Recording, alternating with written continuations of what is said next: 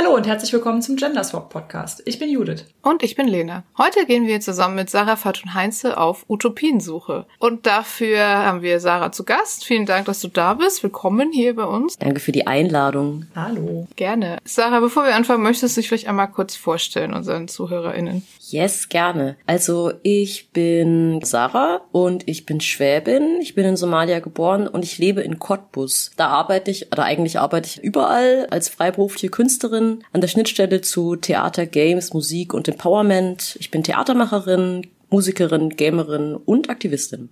Fünf Fulltime-Jobs auf einmal. genau. Was skill ich als nächstes? Alles. Diese Art von Charakteren, die einfach nie fertig werden, weil man so viel steigert. genau. Und um den Kontext zum Rollenspiel herzustellen, unsere Frage, spielst du eigentlich auch selbst Pen and Paper im Moment? Jetzt im Moment leider nicht. Meine mittlerweile Lieblingsrunde, ich hoffe alle meine anderen Runden fühlen sich trotzdem geliebt, spielt gerade nicht und es ist eine 7C-Runde und unsere Spielleitung ist Doktor hier am Krankenhaus und ich glaube, der schreibt gerade seine Doktorarbeit, da hat er irgendwie, glaube ich, gerade keine Zeit. Und meine andere Runde ist so eine Fernbeziehungsrunde, die sind voll weit weg. Wir spielen so ein Homebrew, so eine Mischung aus Nimm DSA und mach's nicht so, jetzt Würfel auf Atmen und du hast gepatzt. Sorry, das ist meine DSA-Bias.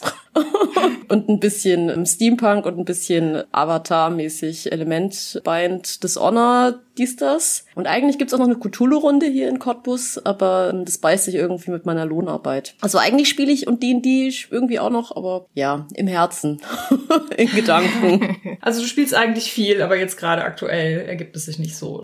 Ja, ich versuche das so mit Lohnarbeitskontexten zu verwurschteln, aber das erzähle ich vielleicht später noch. Genau, du hast immer mal wieder auf Twitter so Fragen gestellt im Rollenspielkontext, auf die man dann jeden Morgen antworten konnte. Yes, genau, die Quests. Genau, folgt Sarah für Quests zum Thema Rollenspiel und Games. Die sind immer sehr cool. Oh, das ist süß von euch. Ich versuche auch einfach keine Frage zweimal zu stellen. Deswegen werden es dann irgendwie, ich glaube, je länger das geht, desto spezialisiert absurder werden die Fragen auch. Also wartet mal ab, ja. was in zwei Jahren dann noch so gequestet wird.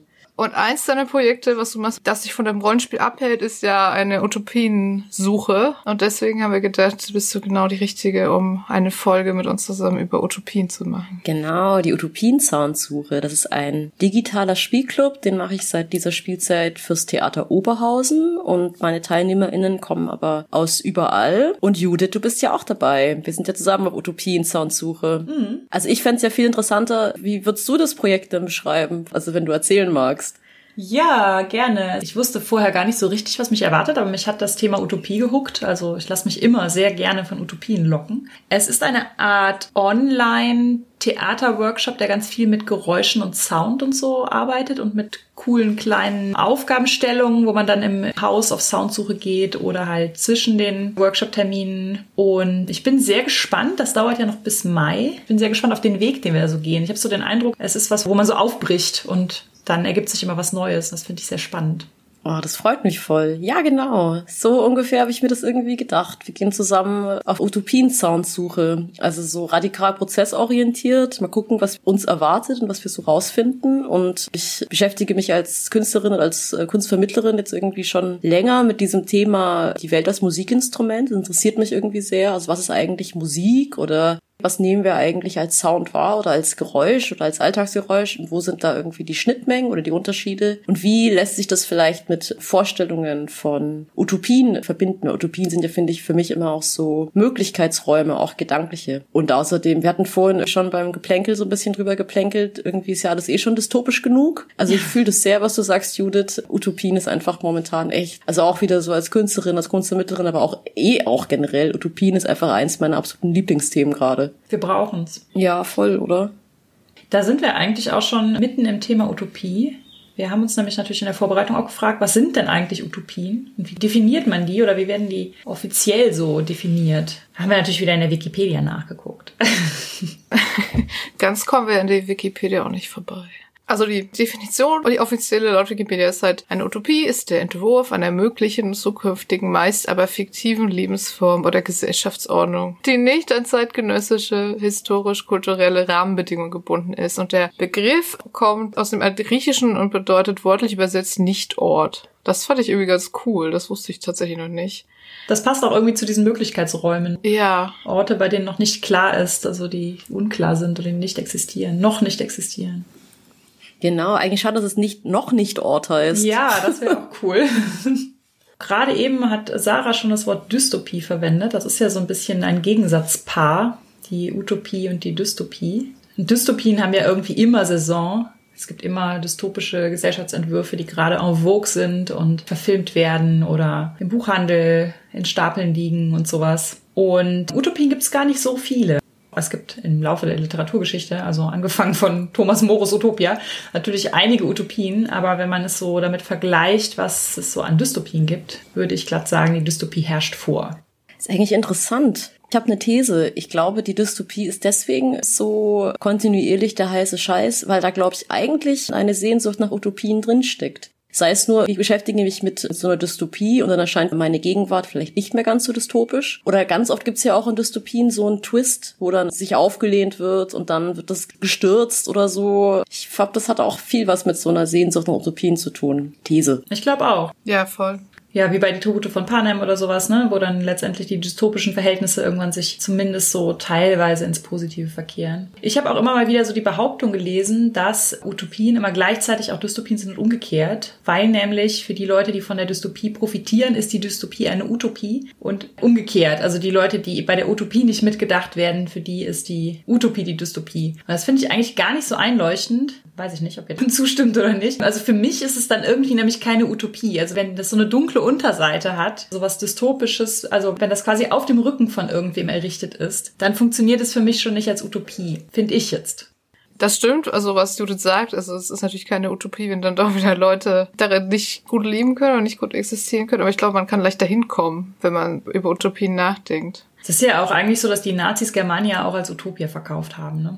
Sowas halt. Also es ist halt eine gepfuschte Utopie, finde ich, wenn man dann so sagt, wir setzen dafür halt Millionen Menschen auf die Straße oder deportieren sie gleich in Lager, damit wir hier unsere Germania-Hauptstadt bauen können, dann finde ich, ist das halt, das ist die Tribute von Panem Capital City Utopie, die keine ist. Ja, aber ich glaube halt, selbst wenn man jetzt ist nicht irgendwie so oder so gut, dass die Nazis komische Vorstellungen von Utopien hatten, eh, aber also ich sage das in diesem einen Beispiel, wo Judith und ich uns schon mal ein bisschen länger mit beschäftigt haben, mit äh, Science-Fiction-Welten, in denen es halt zum Beispiel keine Menschen mit Behinderung mehr gibt oder keine Menschen mit chronischen Krankheiten. Na, bla, neue tolle Gentechnik, solche Leute kommen gar nicht erst auf die Welt. Da muss man da vielleicht nochmal dreimal nachdenken, aber dann kann man schon auch drauf kommen, dass das keine Utopie ist, zu sagen, diese ganzen Leute existieren da einfach nicht, weil es wäre ja schon alles besser, wenn es solche Leute nicht geben würde. Ja. Also das ist eigentlich halt super scheiße, sowas zu denken. Aber oft wird es ja so gesagt, ja, in die Zukunft ist alles toll und alle Krankheiten sind geheilt. Und niemand muss mehr im Rollstuhl sitzen. Ja, klingt auch nur auf den ersten Blick nach einer total utopischen. Wenn dein Körper nachlässt, dann transferieren wir deinen Geist in einen Klon. So. Deswegen ist das Thema aber auch so interessant. Das ist halt so komplex. Also es funktioniert halt nicht, das halt so oberflächlich irgendwie abzuwursteln. Da bedarf es schon irgendwie so ein Eintauchen. Und das finde ich ist aber auch bestechend daran. Und auch mit diesem, wo steckt die Dystopie in der Utopie oder andersrum? Und was ist eigentlich nur auf den ersten Blick eine Utopie? Vielleicht doch eigentlich eine Dystopie? Ist ja auch ein interessanter Anlass, um über so Machtdynamiken nachzudenken, weil was du vorhin noch gesagt hast, Judith, diese Annahme, wenn es den Leuten oben gut geht, dann haben die ja eine Utopie Utopie und wenn es den Leuten unten, jetzt war so ganz plakativ gesprochen, schlecht geht, dann haben die eine Dystopie. Es steckt ja auch beides in beidem irgendwie drin. Schon alleine diese Angst vor dem Ausschluss, das kann ja dann irgendwie auch nicht mehr so utopisch sein. Das ist interessant. Ich habe auch letztens mit jemandem drüber gesprochen und da hat die Person so das Adjektiv utopisch reingebracht. Das wird ja oft so luftschlossmäßig abgetan dann auch. Das fand ich auch interessant.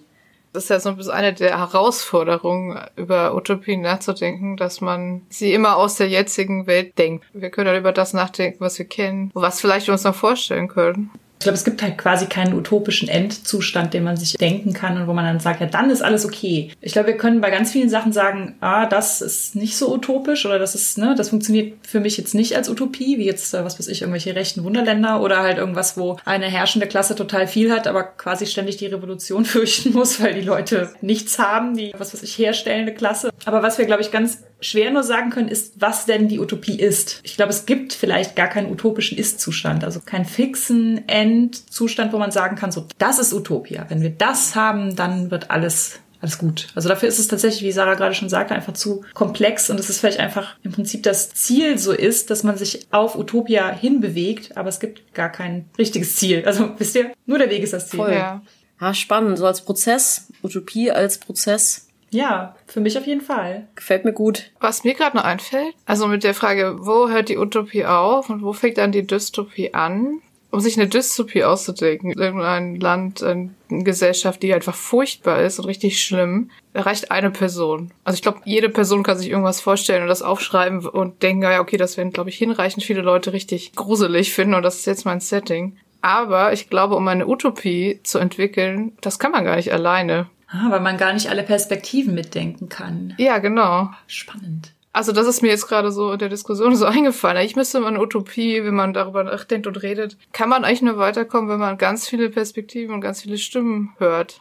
Das ist voll der spannende Gedanke. Also ich denke gerade voll viele Sachen gleichzeitig. Also einmal denke ich mir so, ja, Lena hat voll recht. Wir brauchen so eine Strategienvielfalt und es kann gar nicht nur eine Utopie geben und auch Utopie als ein Prozess der Aushandlung und so. Es gefällt mir gerade mega gut. Und gleichzeitig habe ich aber auch überlegt, es ist ja so schwer, sich bewusst zu machen, woher die eigenen Haltungen auch kommen. Und ich habe mich gerade irgendwie gefragt, gibt es Menschen, wo jetzt diese Aussage, die du getätigt hast, so einen Widerstand auslösen würde? Halt auch jetzt bei Menschen, die jetzt vielleicht nicht ausgewiesene Menschenfeindinnen sind. Das finde ich echt interessant, weil das ja auch wieder so eine Vorstellung von ganz vielen. Es braucht irgendwie ganz viele Vorstellungen von Utopien. Cool, so Utopie mobile ein bisschen. Klar, ich glaube, wenn man viele Perspektiven zusammenbringt, widersprechen die sich natürlich auch. Also ich habe vor kurzem auf Instagram oder so hat mir eine Person Kritik am Feminismus per Kurznachricht geschrieben und meinte damit irgendwie, dass Frauen, die Männer hassen, ja nicht okay sind. Und ich habe dann so geantwortet, hm, naja, das wäre jetzt für mich auch gar nicht wirklich Feminismus, weil für mich ist Feminismus halt zum Beispiel auch Kapitalismuskritik und so. Und das fand ich quasi noch schlimmer. Also Frauen, die Männer hassen, eine Sache, aber Kapitalismuskritik. You made it worse. Ja, genau. Weil Kapitalismus wäre eigentlich ein ganz tolles System. Und wenn ne, alle Arbeit auch gleichermaßen gewürdigt würde, dann würde jeder bekommen, was er verdient. Und dann wäre das alles ganz super und sowas. Und da habe ich gedacht, mit so jemandem komme ich halt jetzt zum Beispiel in einer Utopie nicht zusammen, weil ich denke, dass zum Beispiel halt Kapitalismus per se utopienfeindlich ist. Also ich glaube, das funktioniert halt nicht. Kapitalismus beruht immer auf einer Klassengesellschaft, auf einer auch Ausbeutung des Ökosystems und auf vermeintlich unbegrenzten Ressourcen, die dann aber Überraschung doch nicht unbegrenzt sind und so. Ja. Mit der Perspektive käme jetzt meine Utopie halt zum Beispiel nicht zustande. Also wir würden uns, glaube ich, diametral gegenüberstehen. Das ist natürlich so die Frage, was erklärt man so objektiv zur Utopie? Das ist, glaube ich, auch wieder was, was einfach nicht objektiv funktioniert. Ne? Nee, klar. Ich glaube, das, was wir utopisch finden, das finden ganz viele ganz furchtbar. Vielleicht. Weil sie den Ist-Zustand, wie er jetzt ist, halt ganz schön finden. Wenn man jetzt halt gerade auch womöglich noch eine Person ist, die vom jetzigen Status quo total profitiert, dann wäre davon wegzugehen. Für die Person nicht utopisch, sondern das Gegenteil. Aber es ist interessant, da sind wir eigentlich wieder am Anfang von dem Themenblock, ne? Ist es wirklich so, für die eine Person die Utopie ist für die andere Person die Dystopie?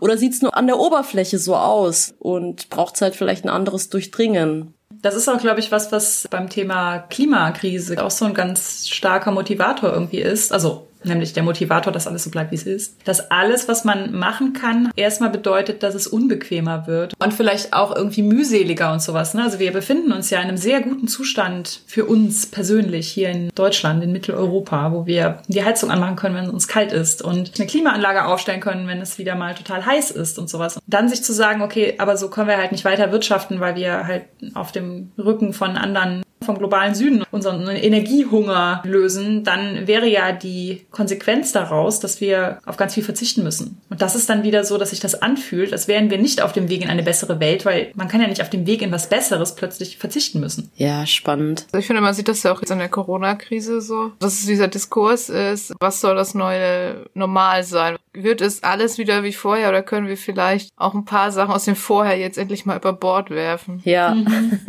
Zum Beispiel diese ständigen Meetings mit Inlandsflügen oder diese Homeoffice ist ganz schlecht Geschichten diese Pandemie, je länger sie dauert, desto frustrierter werde ich irgendwie, weil so am Anfang hat man noch gedacht, klar, wir haben eine Pandemie und das ist ganz furchtbar, aber hey, jetzt sieht man mal zum Beispiel, welche Berufe wirklich gebraucht werden. Jetzt ändert sich da vielleicht dann mal was, dass die wirklich mehr Geld und mehr Anerkennung kriegen. Und jetzt sieht man vielleicht auch, dass wir wirklich mehr Digitalisierung brauchen, mehr Möglichkeiten für Homeoffice. Genau, dass sich am Bildungssystem was ändert. Es gab ja auch so Studien, dass Kinder zum Beispiel weniger psychische Probleme haben, je weniger sie in die Schule gegangen sind. Das ist natürlich schon irgendwie bedrückend, dass man so denkt, ah, ändert sich jetzt vielleicht irgendwas und wir denken da mal drüber nach. Genau, aber je länger diese Pandemie dauert, desto mehr habe ich das Gefühl, dass zumindest ein Großteil der Menschen einfach auf Teufel komm raus zurück zu der vorherigen Normalität wollen. Obwohl man irgendwie gesehen hat, wo die ganzen Sollbruchstellen sind in dieser Normalität, weil sie alle gleichzeitig angefangen haben zu bröckeln. Da gab es gerade in der Woche, wo wir das aufnehmen, eine Kolumne von Theresa Bücker, die darüber geschrieben hat, was ist denn echt dieses neue Normal, auf das wir dazu steuern und kann das vielleicht mal ein bisschen anders sein als das alte Normal. Das wäre cool.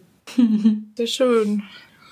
Ja, das heißt, Utopie denken wir vor allen Dingen natürlich im Moment eher fiktional. Außer den Sachen, die Lena jetzt gerade erwähnt hat, tut sich ja immer nicht so wahnsinnig viel darin, in dem Versuch tatsächlich gesellschaftlich aufzubrechen, so. Das heißt, Utopia ist ja mehr oder weniger was Fiktionales und da müssen sich utopische Settings so ein bisschen gefallen lassen, den Vorwurf, dass wenn alles Friede, Freude, Eierkuchen ist, man dann keine Geschichten mehr erzählen kann, weil es keine Konflikte mehr gäbe in einem utopischen Setting. Und vielleicht haben wir da ein paar steile Thesen zu. Also ich musste da, glaube ich, mit als erstes an den Roman Die Frau am Abgrund der Zeit von Marge Piercy kann ich echt allen empfehlen. Ganz toll. Ich habe mich echt umgehauen, was ich jetzt vor kurzem gelesen habe. Also nur so ein ganz kurzer Abriss. Es spielt quasi immer wieder so im Wechsel im New York, Harlem der 80er. Die Protagonistin ist so eine ältere Latina. Ihr Kind wird ihr weggenommen und ihre Sozialleistungen werden ihr gestrichen. Also leidet unter Klassismus quasi und aber auch unter Rassismus und spielt auch viel in einer psychiatrischen Klinik, wo halt auch nochmal da irgendwie viel Kritik drin steckt. Und immer wieder begegnet ihr eine Person aus einer weit entfernten Zukunft und nimmt dann Conny als die Protagonistin immer wieder mit dahin. Also das ist immer so ein Wechselspiel irgendwie aus einer sehr gewaltvollen Gegenwart und einer Zukunft, die irgendwie Dinge ganz anders macht. Man taucht da so ein und es ist total interessant, weil natürlich haben die Personen in dieser anderen Gesellschaftsform auch Konflikte. Ist ganz großer Teil auch von diesem Buch, dass wir so eingeladen werden, wie diese Konflikte irgendwie gelöst werden. Also es gibt zum Beispiel so eine tolle Szene, wo zwei Personen halt wirklich einen schon lange schwelenden Konflikt auch austragen, wo dann auch die ganze Gemeinschaft mit involviert ist. Und es gibt da so einen schönen Moment, wo dann die Protagonistin fragt so, ja, aber warum ist euch das so wichtig? Also ist doch nicht so schlimm, wenn ihr nicht miteinander klarkommen, oder? Weil aber in dieser utopischen Gesellschaft, in der Zukunftsgesellschaft, Gemeinschaft also so einen hohen Stellenwert hat, hat das halt auch einen ganz hohen Stellenwert, diese Konflikte auch zu lösen. Das fand ich sehr interessant. Oh ja, sehr cool. Es erinnert mich gleich an mehrere Sachen. Eine Kurzgeschichte von Laurie Penny in der Anthologie Babys machen. Ich weiß aber leider nicht mehr, wie die Kurzgeschichte hieß. Im Prinzip war es eine Geschichte rund um transformative Gerechtigkeit, also dass man Dinge nicht mehr durch Strafen löst, sondern durch Wiedergutmachung. Aber wenn das halt irgendwann nicht mehr möglich ist, wenn die Person einfach chronischer Verbrecher ist sozusagen oder doch immer wieder irgendwie bestimmte Regeln übertritt, dann gehen die Leute halt freiwillig in eine Art Gefängnis auf so eine Insel. Und auf dieser Insel sind die aber nicht gefangen, sondern die Person, die das erzählt, denkt die ganze Zeit, sie ist gefangen, aber eigentlich ist die Tür auf. Und da fand ich, ging es auch so darum, so wie würden Leute freiwillig an Wiedergutmachung arbeiten und würden sie es tun und was ist mit Leuten, die es nicht tun und sowas. Und zum anderen hat mich das gerade total erinnert an The Female Man von Joanna Russ, weil das auch so eine Zeitreisegeschichte ist, irgendwie in der Gegenwart spielt, dann in so einer ganz komischen, dystopischen Zeit, in der Männer- und Frauengesellschaften so zwei so faschistoide Gegenpole bilden. Dann gibt's noch eine dritte Variante derselben Frau. Also es ist quasi dieselbe Frau, aber in unterschiedlichen Zeitlinien, die auch in diese Gegenwart kommt. Also die treffen alle so aufeinander. Die dann aus einer Zukunft kommt, in der dann nur noch Frauen leben. Sweden Und da wird dann auch wieder, das war glaube ich auch einfach so ein ganz typisches für ältere Science Fiction, dass so evaluiert wurde, wie wäre das denn, wenn eine Gesellschaft nur aus Frauen besteht. Da geht es natürlich dann ganz viel auch so um dieses, sind Frauen denn friedvoller und wäre das dann eine friedvolle Gesellschaft? Was ich ja jetzt nicht so sehe, muss ich sagen.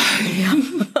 Aber ich verstehe, dass man das mal ausloten musste, wollte, wie auch immer. Auch eine der ersten feministischen Utopien, Herland von Charlotte Perkins Gilman. Da geht es auch um eine utopische Gesellschaft, die halt nur aus Frauen besteht. Es ist natürlich ein sehr häufiges Thema. Die ist, glaube ich, aus den 20er oder 30ern schon. Bei der ersten Geschichte, die du gerade genannt hast und bei dem, was ich gerade erzählt habe, fällt mir auf jeden Fall so was Gemeinsames ein, dass irgendwie da Raum ist, um wirklich Verantwortung zu übernehmen. Also für sich selbst und auch füreinander. Das finde ich super spannend.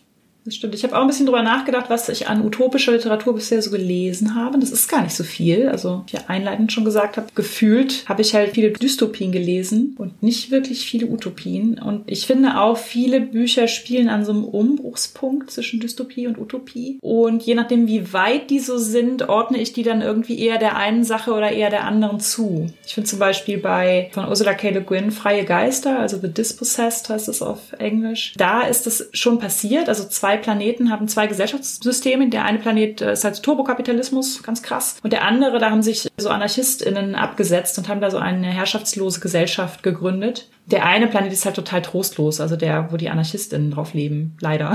Der Planet war so richtig, ich habe lauter so graue Bilder im Kopf vom Lesen, aber so an sich hat mich diese herrschaftslose Gesellschaftsform dann doch irgendwie ziemlich angefixt und ich dachte so, ah, das ist so interessant. Aber da passierte quasi schon wieder so, dass ich das auch schon wieder so überlebt hatte. Also die Leute, die diese Theorien aufgestellt hatten und diese Gesellschaft gegründet hatte, die waren jetzt halt schon länger tot und jetzt war diese Gesellschaft wieder so dem Egoismus und so der Habgier von einzelnen Leuten aus ausgeliefert. Und das Buch dreht sich halt auch darum, wie schnell so was Herrschaftsloses natürlich wieder kippen kann, wenn wieder herrschsüchtige Leute ans Ruder kommen. Aber das ist vielleicht auch so ein Punkt. Also, dass die Utopie einfach nicht, wenn man erschafft sie einmal und dann ist sie für immer da, sondern dass es halt irgendwas ist, was immer weiter neu erkämpft werden muss und immer weiter verteidigt und weiter im Wandel sein muss, damit es einfach nicht wieder weggeht. Ja, also wieder bei Utopie als Prozess, ne?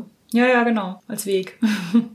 Ja, da gibt es ja noch Utopien, die jetzt nicht ein ganzes Setting sind, sondern einen kleinen Teil eines Settings einnehmen. Bei Wasteland zum Beispiel von Judith und Christian gibt es ja sehr toxische Teile des Settings und auch sehr utopische Gesellschaftsentwürfe. Und auch da finde ich es spannend, dass sie halt nicht so allumfassend sind und ohne Bedrohung existieren, sondern diese kleine utopische Siedlung kämpft ja auch quasi die ganze Zeit um ihre Existenz. Ich glaube, mir fällt auch kein utopisches, fiktionales Werk ein, das ich gelesen habe, wo es nicht auch den Gegenentwurf gibt auf die eine oder andere Art und Weise. Auch in The Island von Huxley ist ja auch interessant. Brave New World von ihm ist irgendwie voll so präsent in so einem Kanon. Wird teilweise auch in Schulen irgendwie gelesen oder landet so auf dem Lehrplan, aber The Island halt nicht und das ist einfach dieselbe Person, die die beiden Bücher geschrieben hat. Aber so mein Punkt, überall findet sich immer beides irgendwie. Also als ob es auch immer so den Gegenentwurf braucht braucht oder auch so einen Anlass vielleicht, um diesen Prozess auch irgendwie sichtbar zu machen. Oder vielleicht ist das dann der Konflikt, wo wir drüber gesprochen haben. Das finde ich schon interessant. Das wird, glaube ich, noch nie so aufgefallen vorher. Es hat vielleicht auch ein bisschen was damit zu tun, dass so utopische Gemeinschaften schwieriger werden, je größer sie sind. Also was jetzt bei Freie Geister von Ursula K. Le Guin der ganze Planet ist, das ist es natürlich auch irgendwie schwieriger, als wenn man eine Gemeinschaft von 200, 300 Leuten hat die dann aber natürlich gegen Anfeindungen von außen bestehen müssen, was dieser Planet dann natürlich nicht muss. Wenn der ganze Planet eine herrschaftslose Gesellschaft ist, dann hat er höchstens Probleme aus dem Inneren.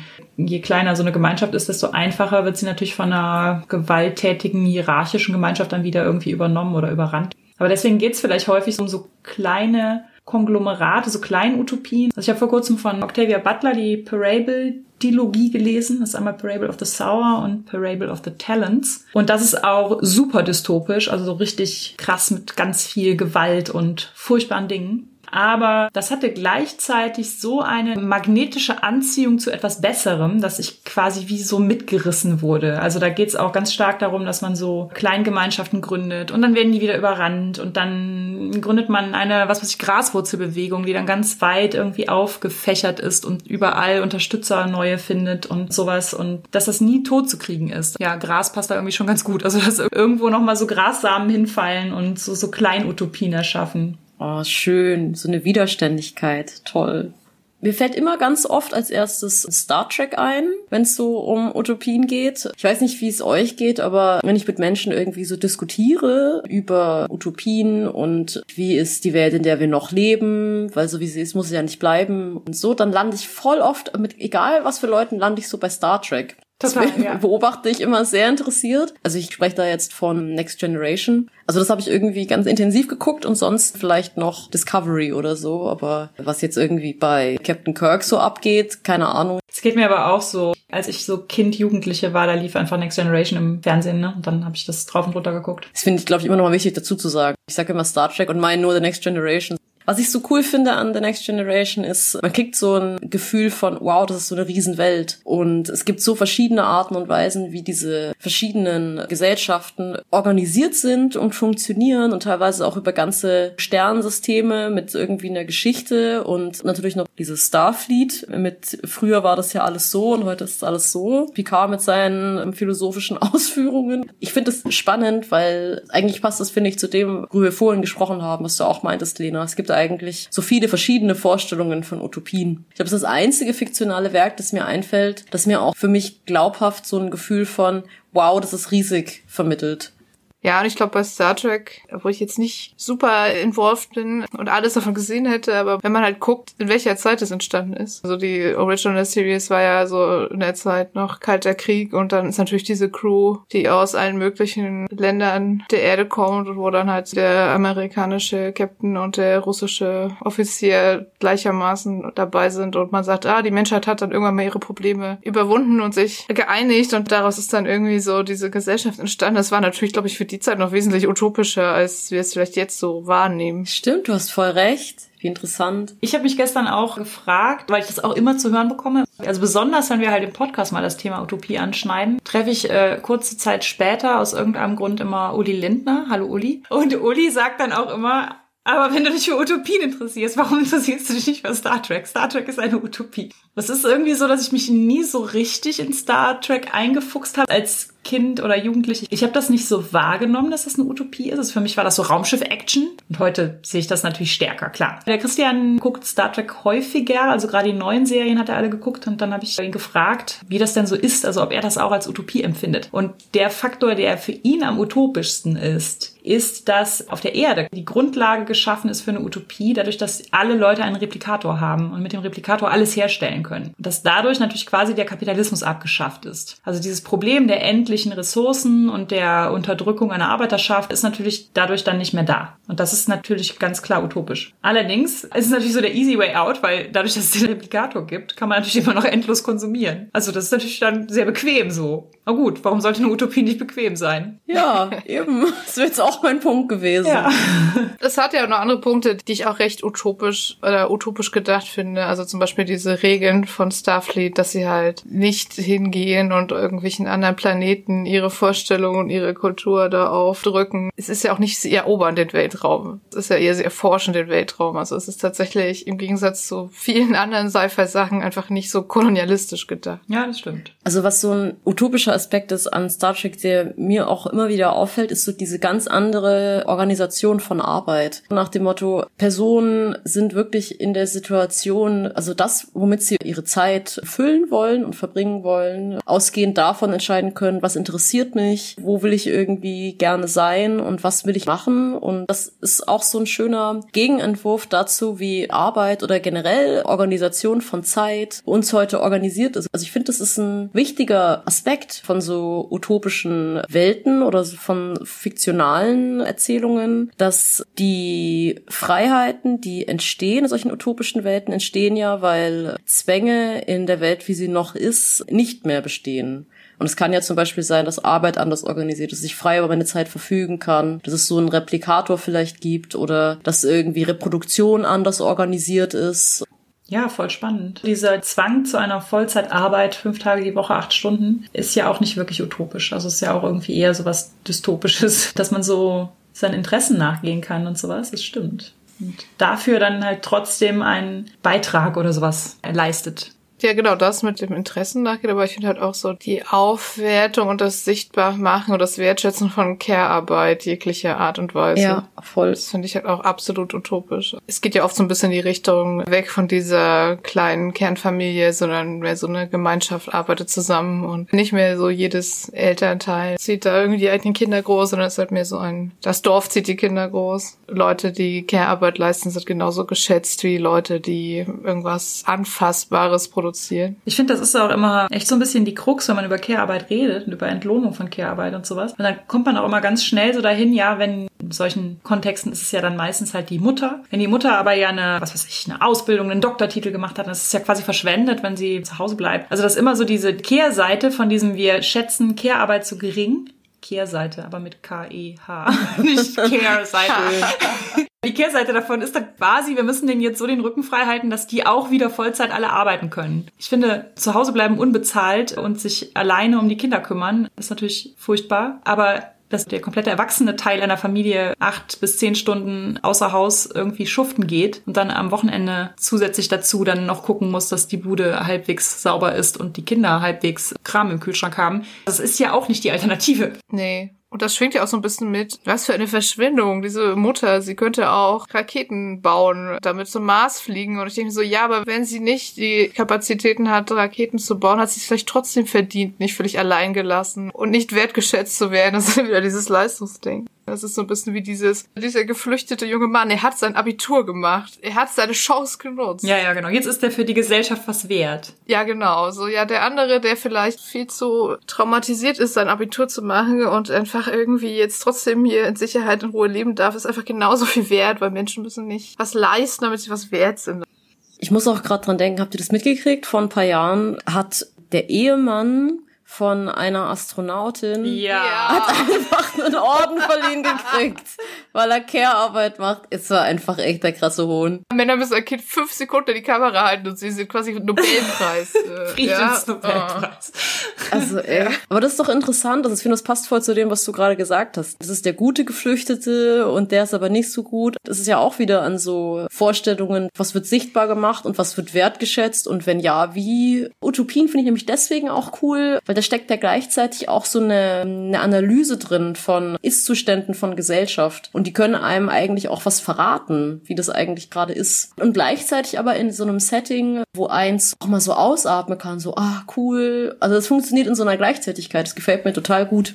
Ich weiß jetzt leider gar nicht mehr, wo ich es gelesen habe, aber in irgendeinem Artikel, wo es auch um soziale Gerechtigkeit ging, da wurde halt gesagt, die Utopie ist eigentlich der Ausgangspunkt für Veränderung. Ja, das ist schön. Und den Artikel habe ich noch im Kopf, deswegen zitiere ich jetzt auch nochmal, das war ein Artikel über ein Frauenhaus in Berlin, wo sie halt auch gesagt haben, ja, wir wünschen uns halt eigentlich alle eine Welt, wo wir hier schließen können, weil es einfach keine Gewalt mehr in Partnerschaften oder Gewalt gegen Frauen gibt. Und das ist zwar total utopisch, aber wenn wir diese Utopie nicht im Kopf haben, dann können wir irgendwie unseren Job nicht machen. Und das fand ich halt sehr gut und irgendwie auch total nachvollziehbar, weil wenn man wirklich so den Wunsch oder die Hoffnung hat, dass es irgendwann mal besser sein könnte, ist das, glaube ich, auch so eine große Motivation. Ja.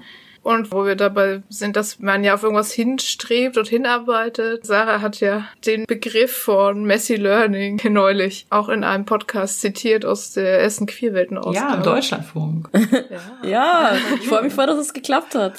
Ich habe es dem Redakteur einfach vorgeschlagen und er gleich so yeah und ich auch so yeah.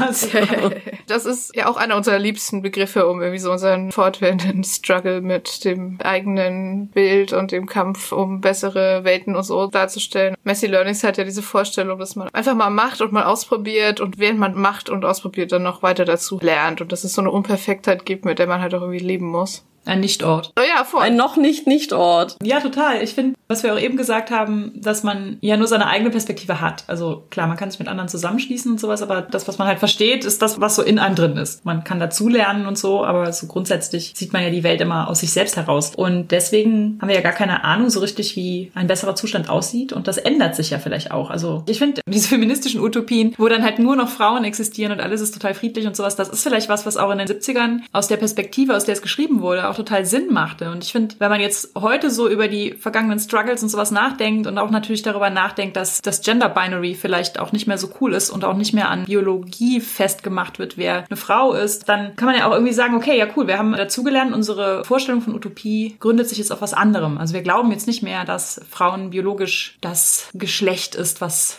Krieg für immer abschafft. Und sobald Frauen evolutionär plötzlich die Fähigkeit haben, keine Ahnung, ihre eigenen Eizellen auszubrüten, dann wird plötzlich alles gut, weil es dann eine rein weibliche Gesellschaft gibt und dann ist alles super und so. Und heute sind wir halt einfach nochmal irgendwie 50 Jahre weiter. Es gibt super viele Gedanken dazu, wie wir Gender tun. Und das ist einfach sowas, wo man heute dann eine andere Perspektive hat. Und das ist ja auch total okay. Ich finde, es wertet die Perspektiven von damals gar nicht so ab, dass ich denen heute nicht mehr zustimmen kann. Also ich sehe da ja auch irgendwie einfach einen Weg, den die Vorstellung von Utopie oder die Vorstellung von einer besseren Welt macht. Und ich hoffe, dass der Weg auch einfach immer noch weitergeht. Wir können ja schlecht irgendwann da ankommen und dann sagen, so, fertig.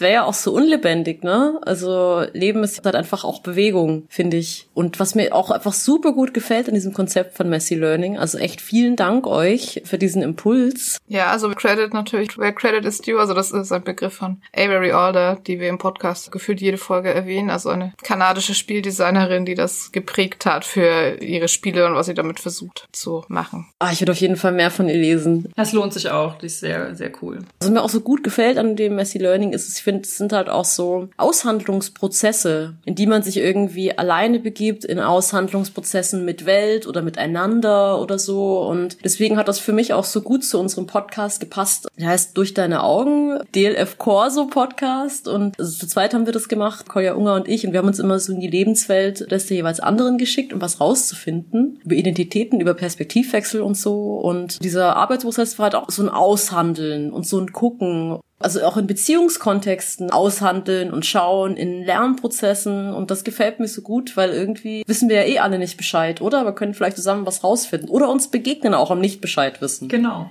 Ich finde auch, was bei Messy Learning auch irgendwie drinsteckt, ist so ein bisschen so Vergebung, klingt jetzt so groß, ne? Aber so die Fehler eingestehen und auch bei anderen anerkennen, dass sie es besser machen wollen. Also auch sich selbst gegenüber. Also man ärgert sich ja auch so, wenn man irgendwie was falsch gemacht hat oder auch wenn man jemanden verletzt hat. Bei Messy Learning, dieses Messy impliziert für mich auch, dass ich mir selber so die Zeit nehmen kann, zu sagen, ja, da habe ich jetzt richtig Scheiße gebaut. Wie kann ich beim nächsten Mal besser machen? Was lerne ich daraus? Und gleichzeitig auch bei anderen sagen, es ist in Ordnung. Ich erkenne das auch bei dir an, dass du das besser machen kannst beim nächsten Mal. Ja, Fehlerfreundlichkeit. Und darum geht's nämlich genau in der Folge, wo ich Messy Learning gewurstet habe zum Anteasern. Passt, finde ich, nämlich super. Es gibt ja noch so ein Rollenspielkonzept, dieses Failing Forward, also nach vorn scheitern. Das gehört jetzt nicht unmittelbar zu Messy Learning, aber ich finde auch das passt teilweise auch aufs reale Leben, dass man vielleicht in Dingen scheitert, aber sie einen dann doch irgendwie ein Stück weit nach vorne bringen. Heiter scheitern. Heiter scheitern. als mein. Ja, Stimmt.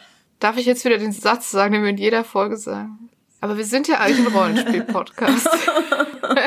Und deswegen wollen wir jetzt natürlich die utopischen Gedanken und Ideen auch nochmal mit Bezug auf Rollenspiel besprechen.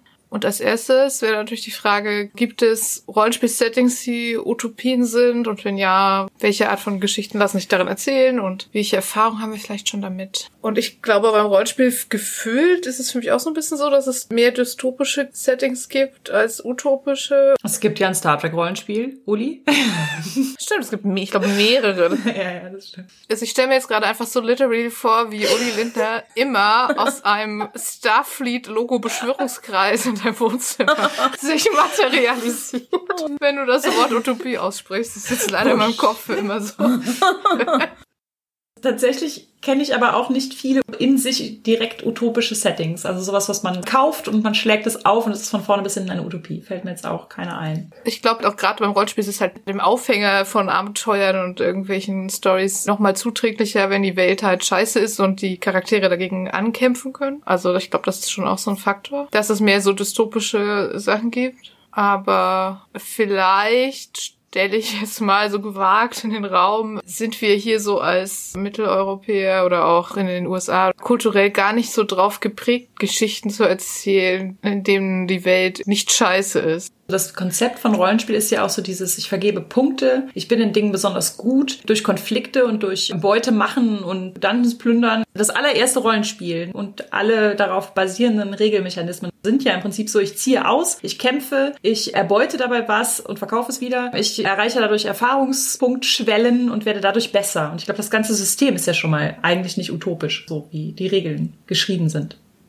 Also, wenn wir über Utopien, also so als gibt's utopische Rollenspielsysteme, dü, dü, dü, denke als erstes an Sandbox-Systeme tatsächlich. Also einfach so hier, das ist irgendwie so ein Gerüst und dann mach doch damit irgendwie, was du willst. Und es gibt ja auch Systeme, die, die sind, glaube ich, extra auch dafür gebaut. Die Savage Worlds, glaube ich, das wird ja immer wieder auch empfohlen. Das finde ich sehr interessant, weil da diese Rollenspielmechanik als Weltenbautool zur Verfügung gestellt wird und was dann Leute damit machen, liegt dann ja wieder voll an denen. Baue ich jetzt die nächste krasse Dystopie oder baue ich auch eine Utopie? Also das finde ich interessant. Utopie auch als Prozess oder auch als Aushandlungsprozess oder auch ganz viele Perspektiven und Ansätze und Stimmen irgendwie dazu. Rollenspiel dann so als Tool auch zu begreifen, das dann so oder so oder so verwendet werden kann.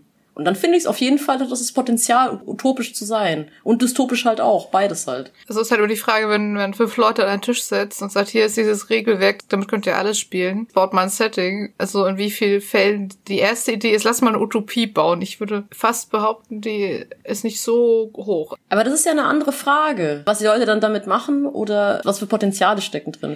Ja, mir fällt auch gerade ein, Fate ist ja auch so ein Universalsystem und für Fate gibt's auch alles Mögliche. Mir fällt gerade von Kira McGrann das Till Dawn ein. Till Dawn ist halt quietschbunt. Es spielt im Prinzip in so einer spacigen Disco-Szene. Kann man auch super leicht für Aces in Space adaptieren, wenn man will. Und da ist der Konflikt im Prinzip so ein DJ-Konflikt. Wer legt die besten Platten auf und sowas. Und das Ganze hat so total positive Vibes zum Thema Queerness und Gender Performance und wie sieht man aus, wie drückt man seine Persönlichkeit durchs Aussehen, durch Kleidung Kleidung, durch Haare und sowas aus. Also es geht natürlich schon um einen Wettstreit so, aber es geht nicht so darum, dass man irgendwie tötet oder einem bestimmten Stereotyp entspricht und ein Krieger ist oder ein Barbar oder irgendwie sowas, sondern es hat nochmal irgendwie so eine künstlerische, queere Komponente. Und was mir auch eingefallen ist, sind natürlich die Spiele, jetzt sind wir wieder bei Avery Alder, die auf dem No Dice, No Masters System beruhen. Weil Avery Alder auch quasi Theorien dazu angestellt hat, dass ganz viele Rollenspielsysteme ja so auf kompetitive Sachen und auf Hierarchien und so aufbauen und sich Gedanken dazu gemacht hat, wie man das anders strukturieren oder in Regeln fassen könnte. Da gibt's im Moment, ich glaube, da ist Avery Alder nicht selber daran beteiligt, aber das basiert auf demselben System, auf diesem No Dice No Master System. Dieses Wonder Home, das wird, glaube ich, gerade gekickstartet, wenn ich das. Nee, der ist schon durch, ah, okay. der Kickstarter. Aber ich habe es unterstützt, ich habe es auch schon gespielt.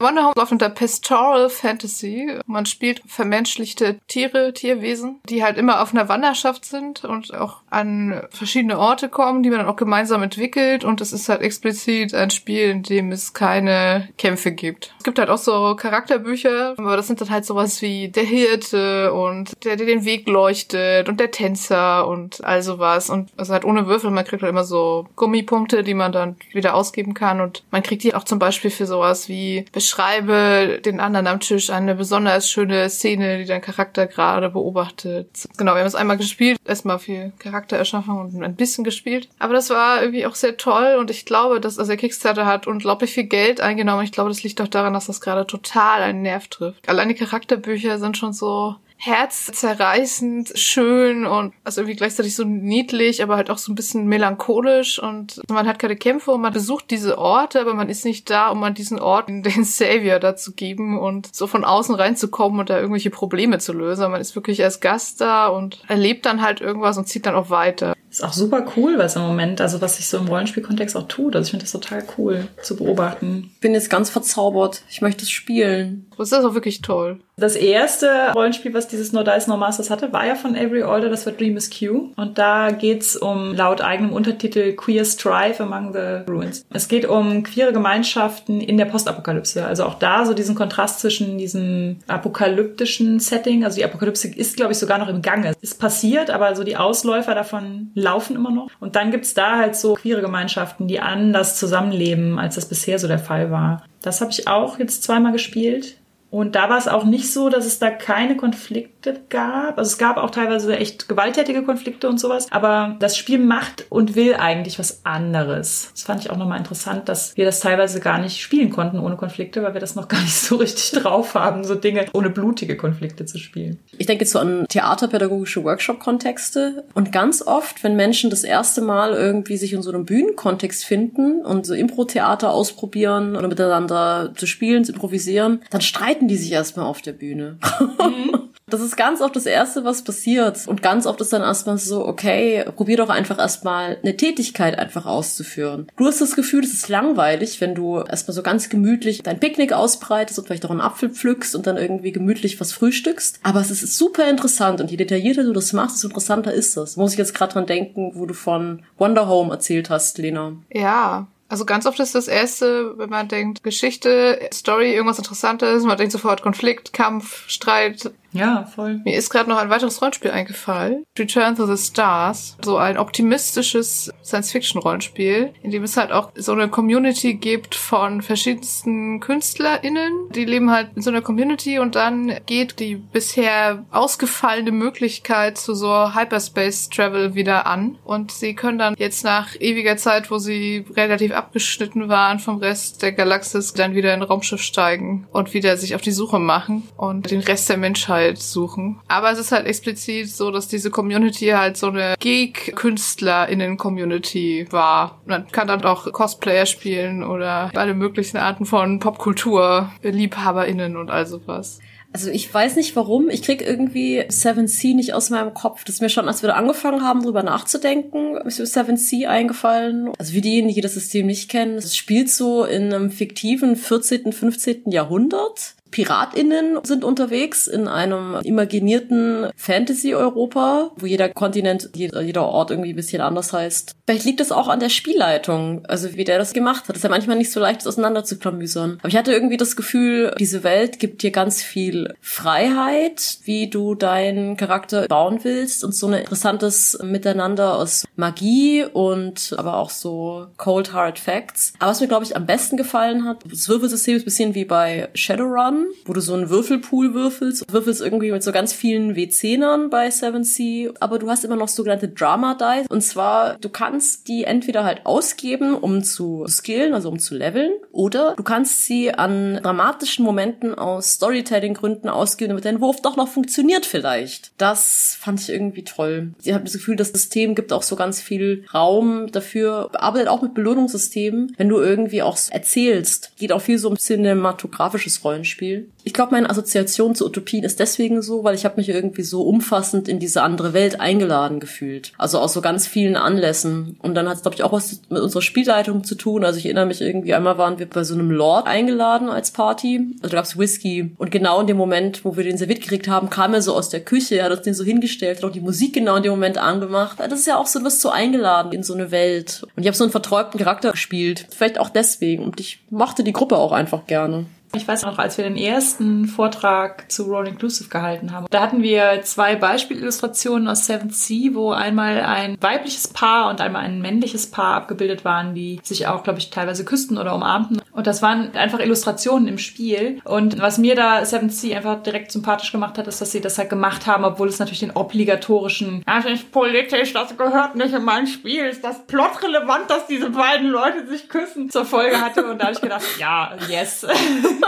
Ja, das stimmt. Also es ist mir vor allem deshalb positiv im Gedächtnis, weil es so von diesen, also jetzt nicht super nischigen, sowieso super queeren Erzählspielen eins der ersten eher mainstreamigen Spiele war, die gleichgeschlechtliche küssende Pärchen in den Illustrationen hatten. Jahre, glaube ich, bevor Dungeons and Dragons das dann auch mal gemacht hat. Ja, das ist eigentlich auch eine perfekte Überleitung. Wir haben uns nämlich auch noch Gedanken gemacht, ob Rollenspiel für uns selber und die, die mit uns spielen und so vielleicht auch was verändern kann. Du sagtest eben auch schon, du hast dich mit Seven Sea in so einen Raum begeben und hast dich eingeladen gefühlt. Kann Rollenspiel uns auch irgendwie so auf den Weg zu einer besseren Welt bringen?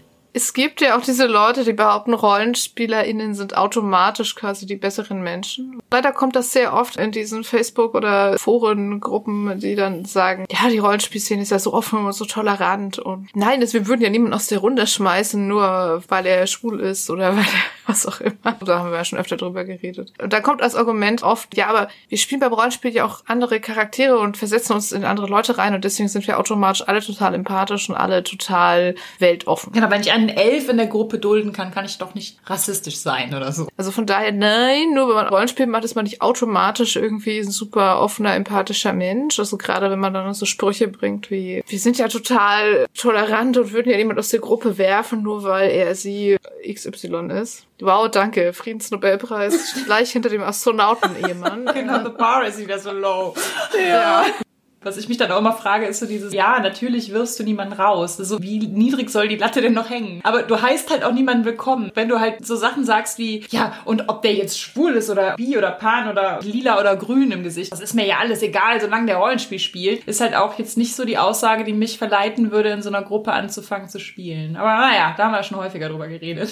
Genau, aber trotz dieser kleinen Abschweifung finde ich natürlich schon, dass Rollenspiel total empathiefördernd sein kann und neue Perspektiven eröffnen kann. Nur halt nicht automatisch immer. Das hängt dann vielleicht auch schon ein bisschen davon ab, in was man sich denn reinversetzt und mit welchem Blickwinkel und wozu und wie man denn diese anderen Charaktere ausspielt. Man kann ja auch 35 Jahre Rollenspiel machen und eigentlich immer nur würfeln und Dungeons plündern und sich überhaupt in gar nichts reinversetzen. Was ja auch okay ist, ne? Ist als Hobby ja auch total okay. Ist ja völlig okay okay, genau, aber dann kann man halt nicht sagen, alle RollenspielerInnen sind automatisch super empathisch, wenn das einfach nicht stimmt. So.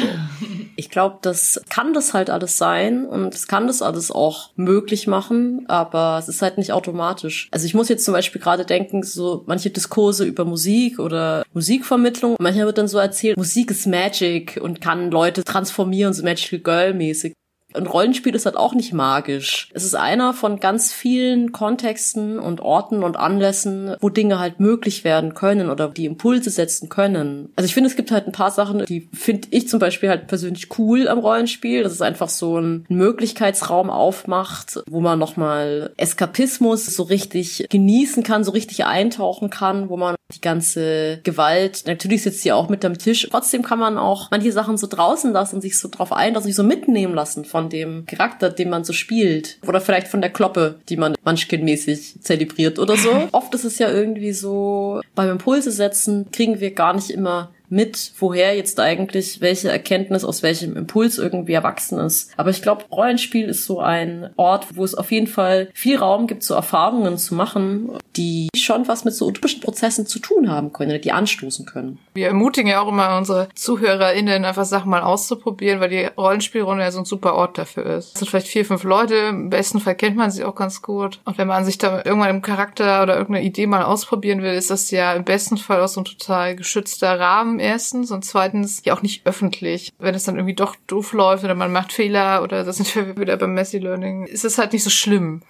Und Sarah, du hattest da noch die Idee, dass wir vielleicht alle mal irgendwas erzählen aus unserem Rollenspielleben, was wir besonders schön und utopisch in Erinnerung haben. Ja, habt ihr Lust? Ja, total. Also du hast ja eben schon die Situation mit der Party, wo dann alles zusammenkam, erzählt. Das fand ich auch schon sehr, sehr schön. Ja, soll ich einfach anfangen oder will eine von euch anfangen? Gerne. Nee, mach gerne. Also bei der Seven Sea Runde habe ich Lunario dell'Accordio gespielt. Der war Akkordeonspieler, Überraschung.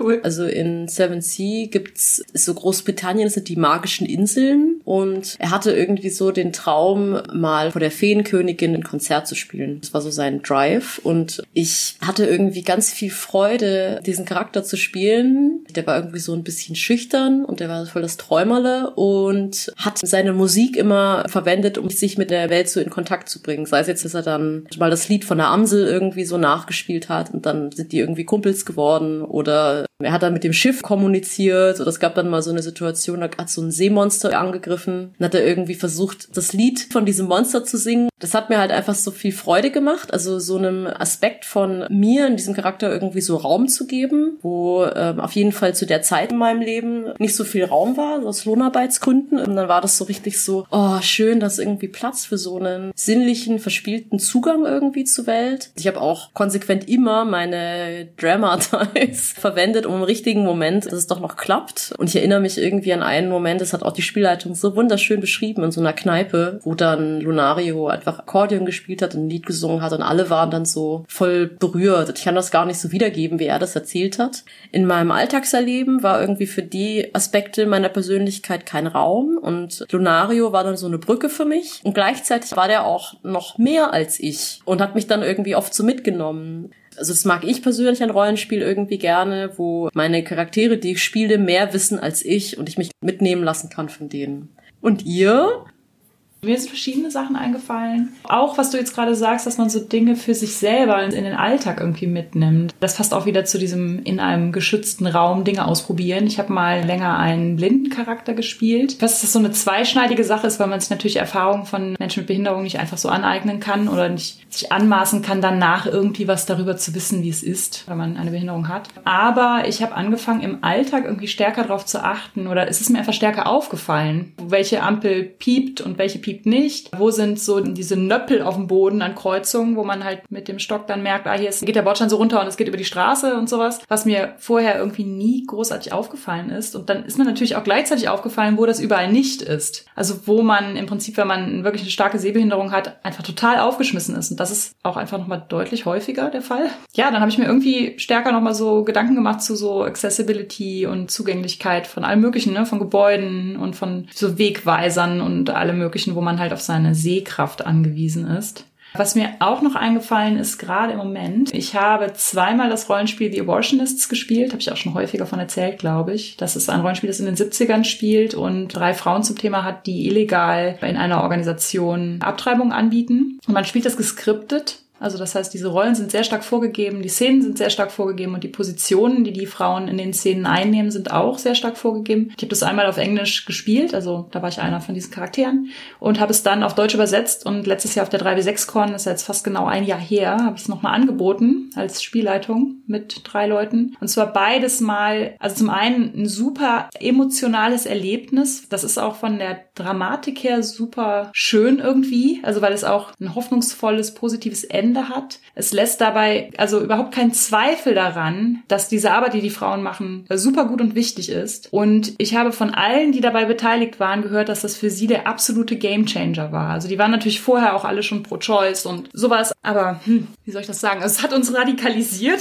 aber auf so eine Art und Weise so radical kindness, ne? Dass wir so für uns entdeckt haben, wie menschenfreundlich das eigentlich ist, obwohl es ja immer das Gegenteil behauptet wird. Aber wie absolut notwendig und gut diese Bewegung einfach auch war in den 70ern und jetzt natürlich immer noch, leider aktuell. Genau, das war einfach ein fantastisches Erlebnis, auch was utopische und hoffnungsvolle Bewegungen angeht. Zum Thema Selbstbestimmung, körperliche Selbstbestimmung und sowas. Und was ich selber auch nochmal hatte, sehr häufig hatte ich habe früher fast nur männliche Charaktere gespielt. Das war für mich auch super wichtig. Also es war auch für die Erforschung meiner eigenen Geschlechtsidentität super wichtig. Die anderen haben aber auch alle Männer gespielt. Also die Männer haben in meiner Runde alle Männer gespielt und die einzige andere Frau in meiner Runde hat auch meistens Männer gespielt. Sodass wir halt meistens dann eine 50-50 Runde hatten, so mehr oder weniger, aber alle Leute haben Männer gespielt. Dabei hat mir dann häufig so super gut gefallen, wie einfach dann diese Freundschaften so waren, dass diese Gruppen irgendwie halt so diese klassischen, ich sag mal in Anführungszeichen, so Männerfreundschaften hatten, ne? so unkompliziert, was man Männerfreundschaften immer so nachsagt, ne? da ist die Welt noch in Ordnung und sowas. Und mittlerweile ist es so, weil wir ja alle irgendwie uns so ein bisschen verändert haben, dass viele in meinen Runden mittlerweile auch Frauen spielen oder nicht-binäre Personen und wir dann teilweise auch Runden haben, die im Spiel dann nur aus Women of Color bestehen, zum Beispiel. Und wir dann da aber auch diese ganz einfachen, super intensiven Freundschaften oder teilweise auch Liebesbeziehungen und sowas haben. Und ich dann da auch so ein bisschen so diese Erfahrung gemacht habe, ach, ich habe mir früher mal so eingebildet, das ist so eine Geschlechtersache. Und mittlerweile hat sich für mich auch so ein Möglichkeitsraum eröffnet, dass das irgendwie so diese Solidarität untereinander gar nicht so viel damit zu tun hat. Ist das jetzt eine Männerfreundschaft oder ist das eine Frauenfreundschaft oder sowas. Ja, da habe ich mir auch irgendwie Gedanken drüber gemacht, dass sich das bei mir total verändert hat. So mein Blick auf Freundschaft und auf die Überschneidung mit Liebe und mit platonischer Liebe, aber auch mit körperlicher und so. Und da finde ich, hat sich in meinem Weltbild auch so ein bisschen was verändert. Das finde ich auch irgendwie utopisch. Oh, spannend. Ja, cool. Du bist dran, Lena. Ja. Okay, also zwei Sachen sind mir eingefallen. Das eine ist auch eine Runde mit einem eher ungewöhnlichen Spiel, also aus der Hashtag Feminism-Anthologie. Die haben wir auch schon ein paar Mal erwähnt. Das ist so eine Anthologie mit feministischen Nano-Games. Und da gibt's ja dieses So Mom, I Made This Sex Tape, wo es darum geht, dass man drei bis vier Frauen aus derselben Familie spielt, also das Setup ist quasi, es gibt ein Sextape von der Tochter, das ohne ihr Wissen aufgenommen wurde, was jetzt aber die Chance hätte, bei so einem Pornografie-Festival gezeigt zu werden. Und sie findet es halt auch an sich vielleicht eine gute Chance. Doch dieses Tape an sich findet sie ganz ästhetisch und alles und so und schön, aber es wurde halt irgendwie von ihrem Ex-Freund ohne ihren Willen und so weiter. Also Dilemma, so. Und dann ruft sie halt ihre Mutter, ihre Oma und ihre Tante an. Eigentlich treffen sie sich, aber wir haben es halt online gespielt, deswegen war es halt ein Videocall. Dann sprechen sie halt darüber und das Utopische oder das Schöne an diesem Gespräch oder diesem Rollenspiel ist für mich, die haben alle extrem unterschiedliche Positionen, die auch so ein bisschen so den verschiedenen Strömungen des Feminismus entsprechen. Aber es steht halt explizit drin, aber das ist halt eine Familie, die lieben sich alle und die gehen irgendwie wertschätzend miteinander um, auch wenn sie unterschiedliche Meinungen haben. Und das ist so eine Runde, die dauert so 40 Minuten, ist halt so ein Minispiel, aber in die Runde denke ich einfach mal noch total oft zurück weil diese Familienkonstellation mit diesen sehr unterschiedlichen Frauen, die sehr unterschiedliche Meinungen haben und gleichzeitig trotzdem irgendwie so super wertschätzend miteinander reden und trotzdem irgendwie zusammenhalten, also dieses so trotz verschiedener Meinungen so, so was Solidarisches. Also das fand ich sehr utopisch. Mir ist noch was eingefallen, es hat mich auch inspiriert, was ihr erzählt habt, und zwar, was ich voll vergessen habe, was ich mir jetzt aber nochmal so bewusst wird. Ich habe ganz oft queere Charaktere gespielt, bevor ich da überhaupt irgendeine Sprache dafür hatte, auch für mein eigenes Queer-Sein. Da denke ich jetzt gerade nochmal drüber nach. Das Ding noch ein bisschen beschäftigen. Das finde ich auch interessant, ne? Also es passt auch, finde ich, zu diesem als Ausprobierraum, auch wieder so als Möglichkeitsraum, vielleicht auch so als Anspürraum. Mhm. Wie fühlt sich das denn eigentlich an? Fühle ich mich da wohl damit oder wie ist das irgendwie? Irgendwie. Ja, das gefällt mir gerade voll gut, wenn ich nochmal so drüber nachdenke. Also ich habe noch ein Beispiel. Es ist gar kein Spielerlebnis, aber vielleicht kann ich es noch kurz erzählen. In meiner City of Mist Runde, die gibt es jetzt auch schon seit über zwei Jahren und wir haben halt schon mehrfach, habe ich in der letzten Folge erzählt, uns mal irgendwie einen Abend nicht zum Spielen getroffen, sondern halt um Dinge zu besprechen, quasi nachjustieren. Wie läuft es gerade? Sind alle so zufrieden? Will man vielleicht was ändern? Gibt es vielleicht noch Sachen, die Leute sich wünschen äh, bezüglich der Gruppe und den Charakteren und der Stimmung des Ganzen und so? So und wir sind sechs Leute, die halt auch teilweise echt unterschiedliche Vorstellungen haben und Wünsche und Sachen, die sie gut finden und Sachen, die sie ja nicht so gut finden. Aber ich glaube, ich habe noch in keiner Runde gespielt, wo alle so sehr, so oft sich die Zeit nehmen, um das auszudiskutieren. Also dieses, wir sind vielleicht ein bisschen unterschiedlich und wollen unterschiedliche Sachen vom Rollenspiel, aber wir nehmen uns immer wieder die Zeit, uns an einen Tisch zu setzen und zu versuchen, den Common Ground sozusagen zu finden und das für alle so gut wie möglich zu machen. Das finde ich auch sehr schön. Cool, da sind wir wieder bei dieser Perspektivenvielfalt schön, wie sich manche Sachen wie so ein roter Faden so durchgezogen haben bei unserem Gespräch. Es gefällt mir total gut. Haben wir noch ein Fazit? Geht das denn? Widerspricht sich das nicht? Ja, irgendwie schon. Ne? Widerspricht es sich schon. Wenn Utopien so Prozesse sind. Man kann ein Zwischenfazit ziehen vielleicht. Hast du denn ein Zwischenfazit, Sarah? Ich nehme auf jeden Fall mit. Ich will die ganzen Sachen auschecken, von denen ihr erzählt habt.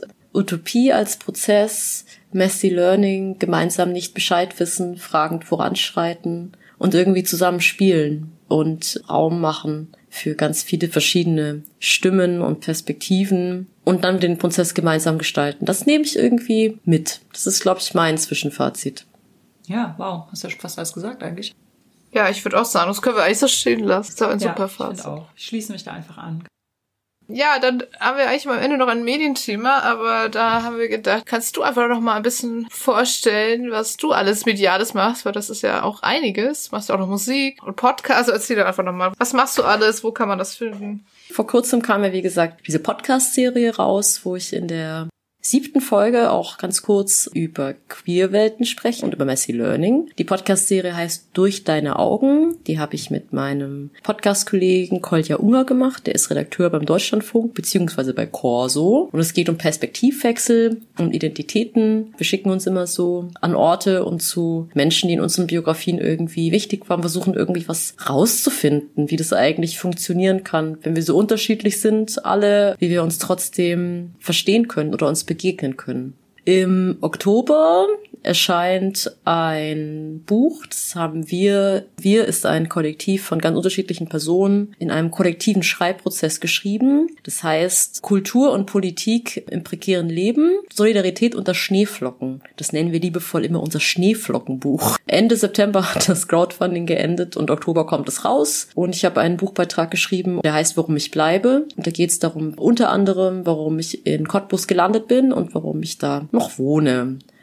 Und ich habe ein Album rausgebracht. Ich war auf Tour bis vor kurzem. Ich muss erst noch checken, dass die Tour jetzt vorbei ist. Das ist mein Debütalbum, das heißt zweiter Vorname Glück. Ich bin auch Liedermacherin, dann heiße ich Fortuna. Und ich habe das so schön pünktlich zur Pandemiestart rausgebracht. Geil, arbeitest du fünf Jahre lang in so einem Ding und dann ist eine globale Pandemie.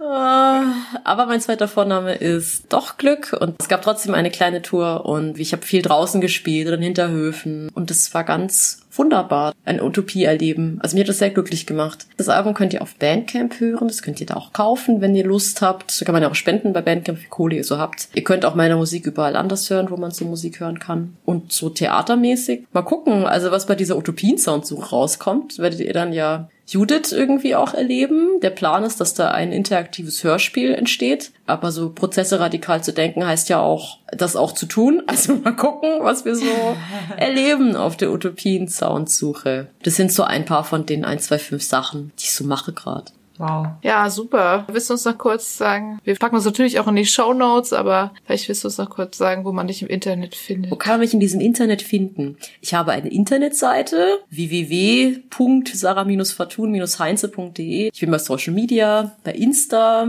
da heiße ich Fortuna Ukulelista. Bei Facebook bin ich auch, Fortuna und bei Twitter, Safahe, was mit so Unterstrichen. Wir können dann mitquesten. Und ich twittere viel so zu, naja, Theater, Games, Musik und Empowerment eben auch. Und das Fortuna schreibt sich mit Doppel-U, ne? Also sowohl bei Facebook als auch bei Insta, als auch auf der Homepage. Yes, genau. Falls ihr nicht in die Shownotes guckt, sondern es direkt in Google reinhaut. Genau, folgt Sarah überall und hört ihr Album, es ist sehr gut. Erstmal bedanken wir uns bei Sarah. Ja, sehr. Es war super schön. Es war ein tolles Gespräch. Vielen Dank, dass du dabei warst. Oh, danke euch. Ich fand's auch richtig toll, richtig schön. Ja, wir sind irgendwie so an ganz viele Orte gekommen, wo ich gar nicht wusste, dass wir hingehen. Ja, ganz wieder noch nicht, nicht und dann doch Orte. Ja, Ja, das hat genau. Spaß gemacht.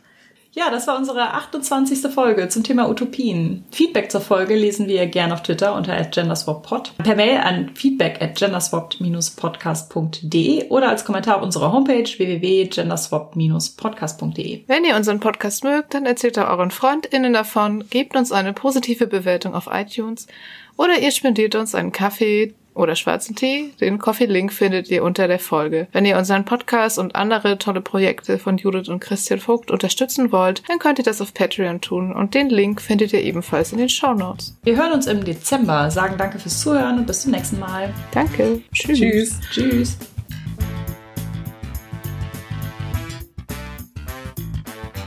Ja, da wir so früh aufnehmen diesen Monat, haben wir noch keinen Kofi, den wir vorlesen können. Stattdessen bedanken wir uns bei unseren Patrons. Abronat, Die Archäische Verlagsanstalt.